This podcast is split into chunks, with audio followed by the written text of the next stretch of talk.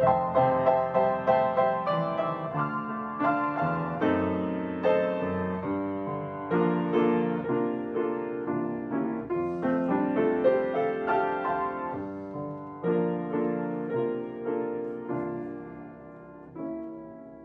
es martes 19 de abril. Estamos estudiando la lección número 4 de este trimestre que se ha titulado Génesis.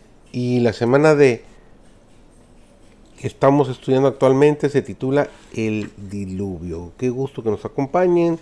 Eh, Dios me los bendiga ricamente. Su servidor David González, nuestro título de hoy es El fin del diluvio. A medida que la violencia de la tempestad aumentaba, árboles, edificios, rocas y tierra eran lanzados en todas direcciones. El terror de los hombres y los animales era indescriptible. Por encima del rugido de la tempestad podían escucharse los lamentos de un pueblo que había despreciado la autoridad de Dios. El mismo Satanás, obligado a permanecer en medio de los revueltos elementos, temió por su propia existencia en aquella terrible hora vieron que la transgresión de la ley de Dios había ocasionado su ruina. Pero si bien por temor al castigo reconocían su pecado, no sentían verdadero arrepentimiento ni verdadera repugnancia hacia el mal. Habían vuelto a su desafío contra el cielo. Si se les hubiera librado del castigo, por supuesto.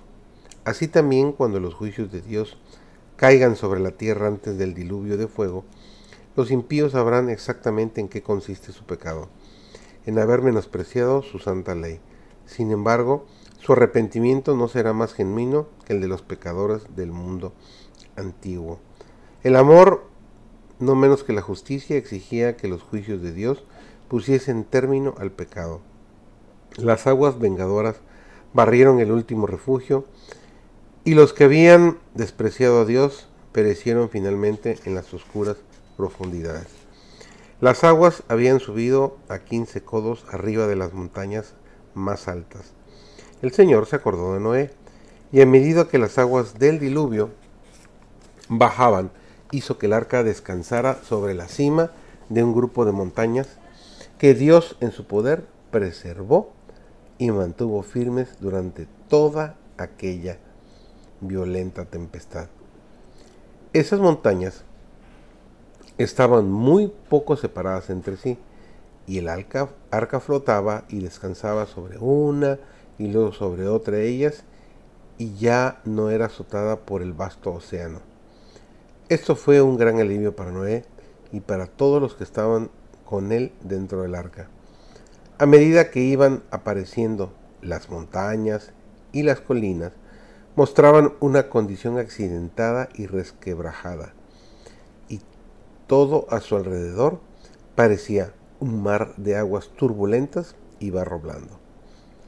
Por la fe Noé, habiendo recibido respuesta de cosas que aún no se veían, con temor aparejó el arca en que su casa se salvase, por la cual fe condenó al mundo, y fue hecho heredero de la justicia que es por la fe nos dice el libro de Hebreos, el capítulo 11, el versículo 7. Mientras Noé daba al mundo un mensaje de amonestación, sus obras demostraban su sinceridad. Así se perfeccionó y manifestó su fe. Dio al mundo el ejemplo de creer exactamente lo que Dios bendice. Todo lo que poseía lo invirtió en el arca.